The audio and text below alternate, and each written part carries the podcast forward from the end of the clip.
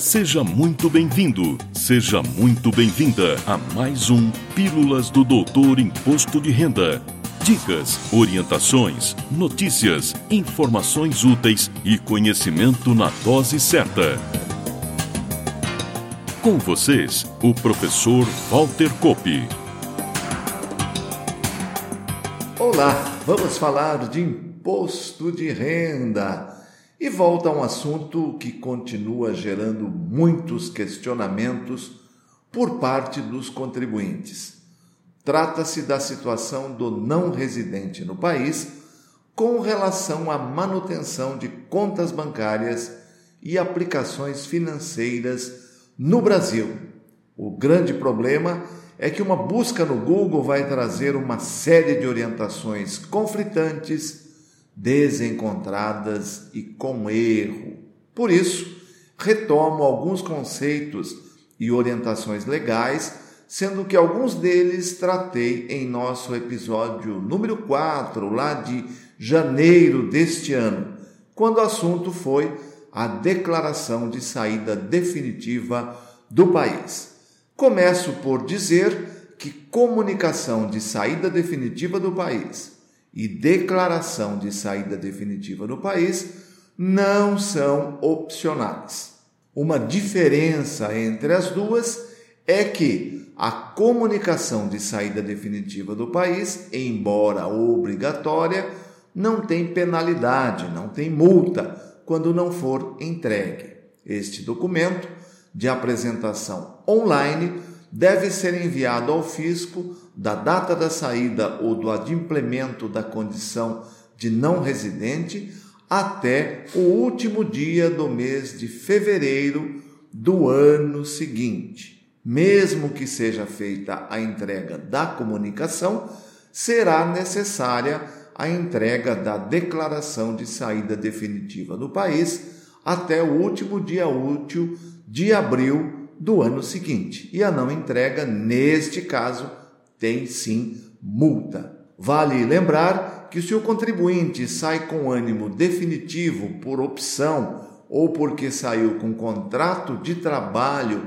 no país de destino, é considerado não residente a partir da data da saída. Se a saída se dá em caráter temporário e o contribuinte permanece no exterior por mais de 12 meses, a partir do primeiro dia do 13º mês de ausência, é considerado não residente. E esta data será legalmente sua data de saída do país para fins fiscais. Cheguei a ler na internet que para manter sua conta corrente e aplicações financeiras no país, basta o contribuinte retornar ao Brasil uma vez por ano. Isso não procede e não é o que diz a legislação. Se o contribuinte tem um contrato de trabalho lá fora, ainda que retorne e aqui permaneça algum tempo, continuará na situação de não residente. Ainda na seara das informações desencontradas, vi artigos defendendo teses jurídicas de dupla cidadania fiscal ou mesmo de opção por domicílio fiscal e lamento informar que nenhuma delas tem amparo legal, ou seja, administrativamente não existem.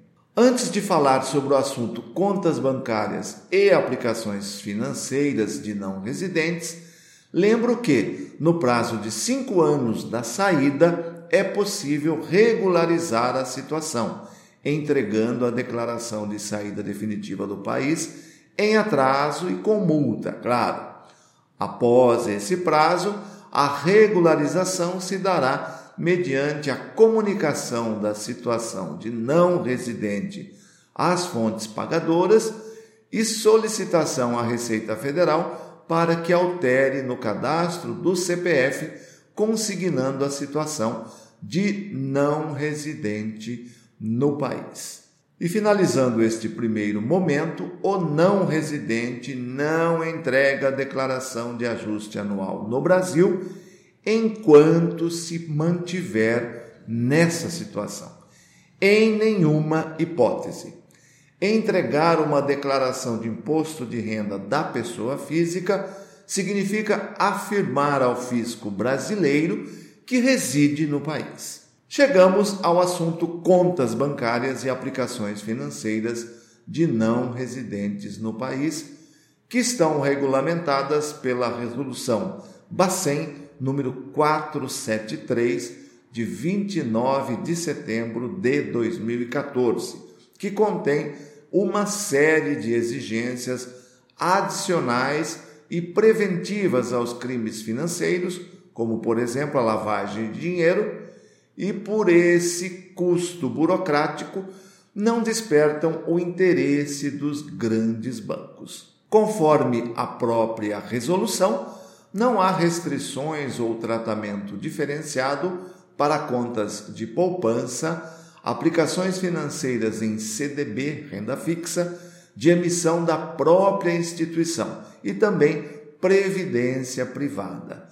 Todas as demais aplicações de renda fixa ou variável deverão ocorrer conforme regulamentado. Assim, o não residente não pode mais ter uma conta corrente comum. Sua conta será aberta de acordo com a resolução do Banco Central citada há pouco. Nos grandes bancos, a cesta de serviços para a manutenção desse tipo de conta tem custo mensal a partir de mil reais. Também as corretoras, embora autorizadas pela CVM e pelo Banco Central a operarem com não residentes, não focam neste público em função das mesmas exigências burocráticas para manutenção desses clientes.